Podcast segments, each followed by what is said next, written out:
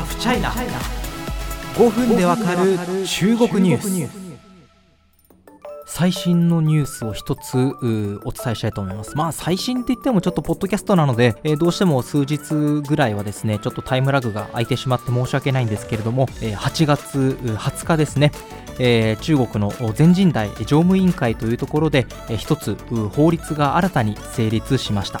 えー、個人情報保護法というものですね、あの個人情報保護法という名称の法律であれば別に日本も他の先進国にもあるのでそんなに珍しくもないかなという印象を持ちがちなんですがえこれはかなり内容特色があるものです、え内容詳しく見ていきます、まあ、具体的にはですね中国国内からデータを、え中国の外に持ち出すことに制限をかけたりとか主に、え巨大なプラットフォーマーを目的にしたんでしょうか、えー、まあ、彼らが保有するデータの数や、え質というものを制限するというようなものになっております、えー、今回私また手元に条文用意しました、えー、法律読んでみたシリーズちょっと駆け足で読んでいきたいと思います。というのもあの70以上ちょっと条文があるので全部訳してるとですねおそらく1時間はくだらないものになってしまってですね全然5分でわかる中国ニュースじゃねえじゃねえかっていうことでお叱りをいただくと思うので、えちょっといくつか、えダイジェスト的にピックアップをして、え皆様にお伝えできればと。ちょっと駆け足になっちゃいますけどよろしくお願いいたします、えこの法律成立したのは8月20日ですが実際に施行されるのは11月1日から。その目的が第1条に書いてあります、え個人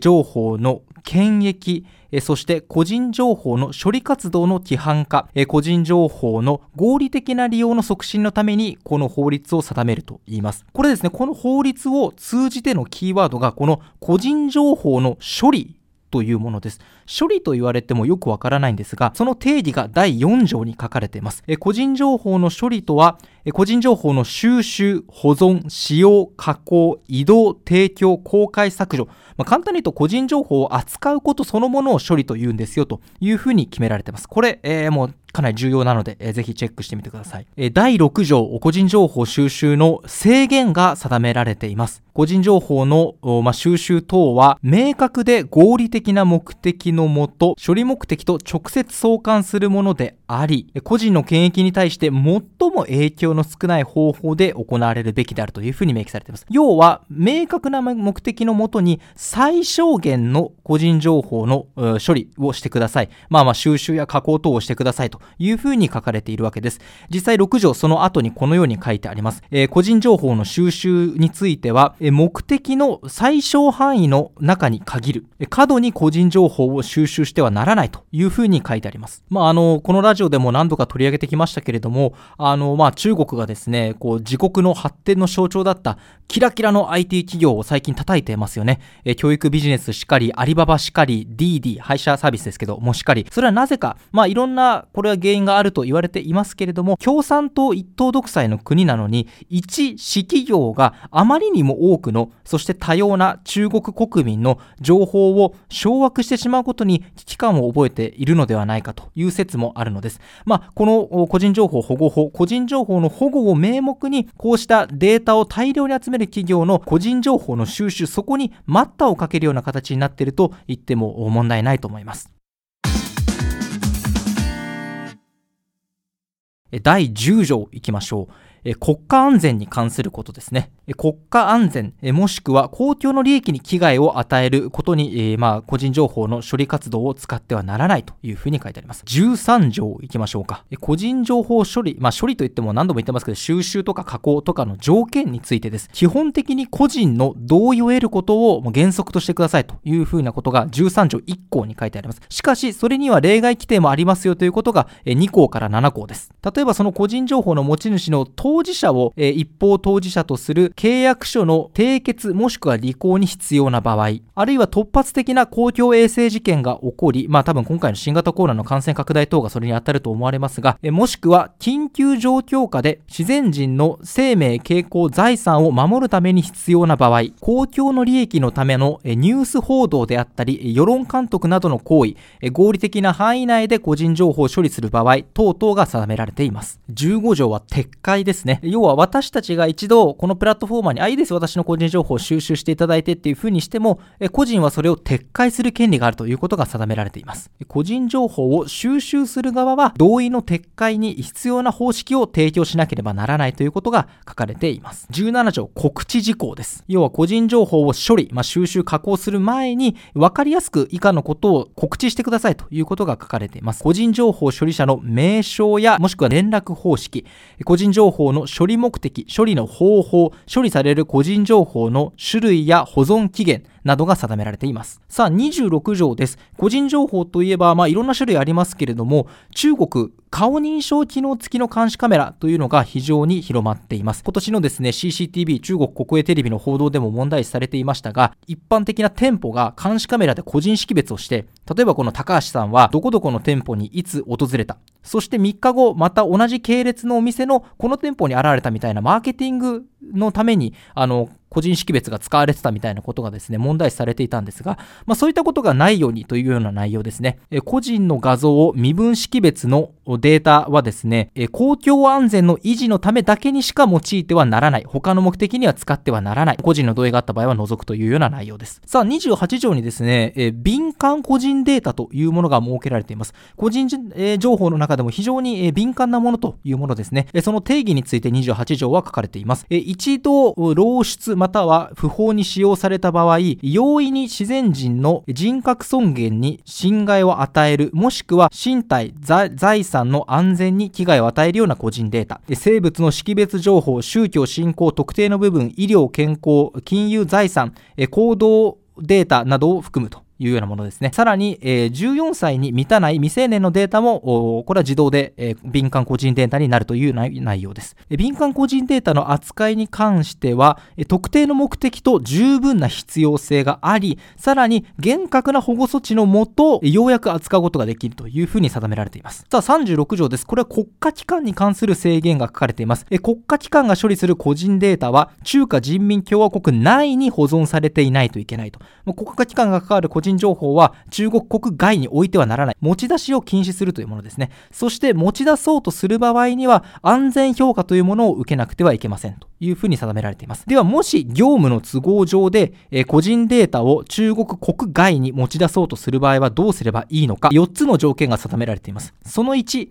えこれは国が定める安全評価を受ける。その2、国が指定する専門機関の個人情報保護認証を受ける。その3、国が定めた標準契約書と国外のデータを受け取る側の契約書に照らし、双方の権利と義務を約定する。その4、法律、行政法規、もしくは国家部門の規定するその他の条件によるというような内容です。さらに39条では個別の同意も必要になるとしています。40条、重要インフラ運営者、及び、国が規定する量のデータを扱う個人情報処理者に関する、まあ、制限、規定が設けられています。まあ、重要インフラ運営者及びまあ、これおそらく大量のということなんでしょうね。えー、規定数量のデータを扱うものに関しては、えー、原則、中華人民共和国内にデータを保存する。えー、もし、え中国国外にデータを移転したい場合は、え国が定める組織の安全評価を受ける。41条、え海外の司法機関の決定や請求があった場合も、中華人民共和国の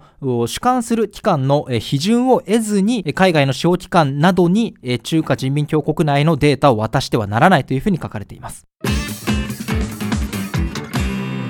さあ、43条、ちょっとこれは、あの、法律というより、これツイートもしたんですけれども、なんていうか外交上の声明のような内容です。これちょっと全文訳しますね。個人情報保護について中国に対して差別的な禁止措置、制限または類する措置を取ったいかなる国家もしくは地域に対して中国は実際の状況に基づいて当該国家もしくは地域に対して対等の措置を講じることができる。要は個人情報保護について中国に対して何かしらの措置を取った場合、それに類するような報復をしますよというふうにちょっと言われかねないような内容です。さあ、51条いきましょう。これ個人情報処理者に対対する安全上の義務について定めています。許可を出てない人がそのデータにアクセスすることを防いだり、データの流出、改ざん、消失などを防ぐために、内部の管理制度などをしっかりと定める、えー、個人情報に関して分類管理を重要なものとそうでないものをしっかり分けて考える、えー、もしくは積極的にパスワードをかけたり標準化、標準化っていうのはこの特定できなくなるような状態にすることですね、などの安全措置を講じることなどが定められています。さあ、52条いきましょう。先ほど出てきた、えー、規定数量を扱う事業者に対する付加的な義務です。要は大量のデータを扱う場合には、個人情報の保護責任者を特定して指定しなければいけません。そして個人情報の処理や保護活動に対して監督する義務を負うとされています。この個人情報責任者というのは国が定めた部門にそのデータや、まあ、あの情報を送らなければならないというふうにされています。さあ、55条。個人情報を、まあ、処理、加工や移転する前に事前に安全影響評価を受けてくださいというようなものがあります。先ほど言った敏感個人データを扱う場合、えー、個人情報の自動化政策を行う場合、この自動化政策って一体何なんですかっていうのがちょっと僕も最初わからなかったんですけども、法律の、えー、と一番最後ですね、73条に、えー、と説明がありまして、自動化政策とは、えー、コンピューター、コンピュータプログラムなどで自動で分析し、個人の行為習慣、えー、趣味、思考、あるいは経済、健康、信用、まあ、あの金融状況ですね、あの信用状況などに対して、まあ、一定の決定活動を行うこと、つまりこれ AI 等でその人の、えー、まあ、行動成功とか属性を分類することと思われます。まあ、こうした場合、こういうものをやる場合には事前の影響評価を受けてくださいと。いうふうなことが定められています。じゃあその影響評価とは何ぞやっていうのが56条ですね。えー、個人情報の処理目的、処理方法が、えー、合法であるか、正当であるか、必要であるかをチェックすると。もしくはこの保護措置が合法であって、えリスク管理に本当に効果的であるかを調べるなどです。いやー、大変だ。これ読んでるだけで大変ですよ、これ。で、この影響評価の内容は、え少なくとも3年間保存することが義務付けられています。プラットフォーマーに対する義務というものも定められています。えユーザーの数が膨大であり、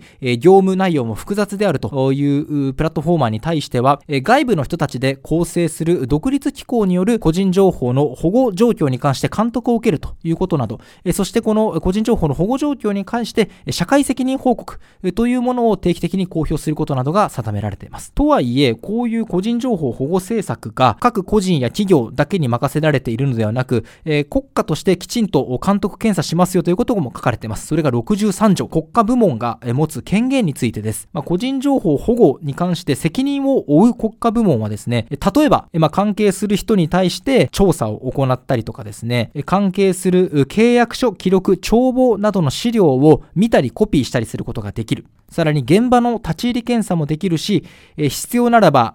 関係する設備や物品の検査や押収もできるというふうに定められています。そして、こうした国家部門による調査等に関しては、拒絶や邪魔することは許されないというふうに定められています。もちろん、こうやって国が調べる以上、違反した場合には法的責任が問われることになっています。66条です。特に重いケースの場合は、5000万元の罰金、もしくは前年度売上高5%以下の罰金、さらに業務の一時停止であったり、業務停止などが言い渡される可能性もあると、非常にこれ重い内容になっています。